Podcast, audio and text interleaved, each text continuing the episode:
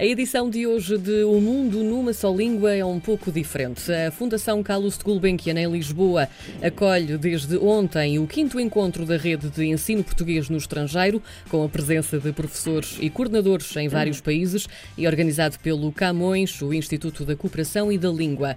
Realizado em tempos de pandemia por Covid-19, o encontro deste ano tem um formato ligeiramente diferente, é misto, presencial e online também, e decorre em torno do tema principal aprender e ensinar em tempos de emergência. A sessão de abertura aconteceu ontem, dia 22 de julho, e contou com a presença do Ministro do Estado e dos Negócios Estrangeiros, Augusto Santos Silva, e que tenho também o prazer de ter hoje nesta nossa rubrica. Muito obrigada, Sr. Ministro, pela sua presença. Eh, muito obrigado, eu. Este é o quinto encontro, mas o contexto desta vez é mesmo diferente e é também mais delicado. Qual é a verdadeira importância deste quinto encontro, tendo em conta a atual situação que é de facto diferente? É uma dupla importância.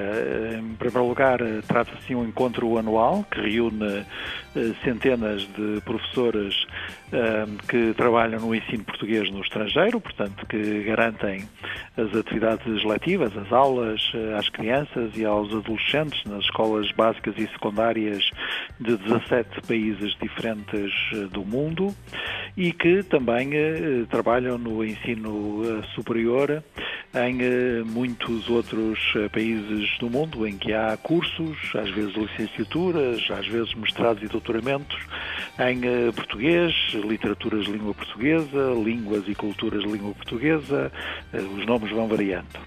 E depois há uma importância muito particular no encontro deste ano, visto que é um encontro que se faz, como bem explicou, eh, numa combinação mista, uns estão presencialmente eh, eh, a acompanhar na Fundação Gulbenkian e outros estão a participar através de processos digitais e tem como temática fundamental refletir sobre o ensino português no estrangeiro em tempo de pandemia.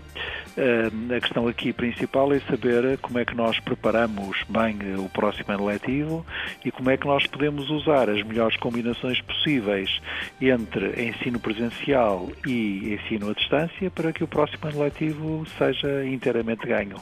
Pegando então nesse tema do próximo ano letivo, que é também tão importante, uma das grandes questões principais é se hum, haverá, por exemplo, professores suficientes para assegurar o ensino de português no estrangeiro, eh, uma vez que as medidas de distanciamento também vão exigir um bocadinho que cada turma seja mais pequena e, portanto, haja mais turmas. Há forma de solucionar esta situação? Sim, não creio que haja aí dificuldade.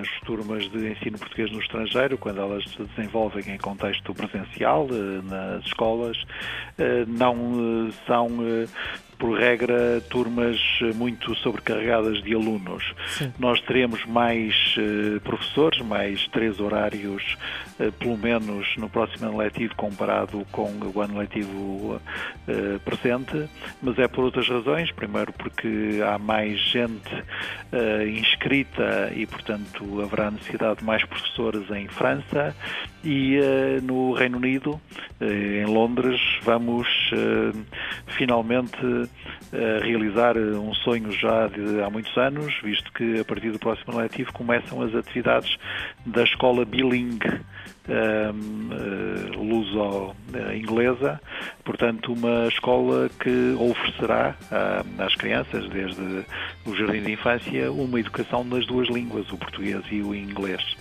Senhor Ministro, a experiência do estudo em casa na RTP Memória foi de facto um sucesso. Acha que pode ser também aplicada ao ensino de português no estrangeiro, neste caso? Ainda ontem me referi a isso. Ainda ontem lembrei que eh, quando nós falamos de educação à distância, falamos de dois grandes meios. Uh, os meios tecnológicos ligados eh, ao mundo digital, portanto à internet e aos seus derivados, por um lado, mas também, por outro lado, os meios ligados uh, às comunicações, em particular a televisão. Houve já uma altura no nosso país em que a educação à distância se fazia sobretudo através da televisão, seja na telescola, para o ensino básico, Sim. seja na, através da Universidade Aberta para a formação do nível superior. E, portanto, nós tivemos uma pequena experiência já este ano, visto que o estudo em casa foi facultado também às emissoras de televisão do Serviço Público Internacionais, designadamente a RTP África, e também porque o estudo em casa ele próprio tinha módulos de ensino de português como língua estrangeira. Agora trata-se de tirar lições desta experiência e, eh, para o ano, garantir a melhor combinação possível entre as duas grandes modalidades de educação à distância, por via digital e a por via televisiva.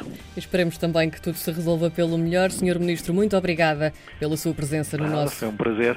No nosso mundo numa só língua. Muito obrigada. Um prazer. Augusto Santos Silva, Ministro de Estado e dos Negócios Estrangeiros, a marcar a sua presença na nossa rubrica de hoje, O Mundo numa Só Língua, e que marca também este quinto encontro da rede de ensino português no estrangeiro. O tema, claro, como já percebemos e bem, é aprender e ensinar em tempos de emergência.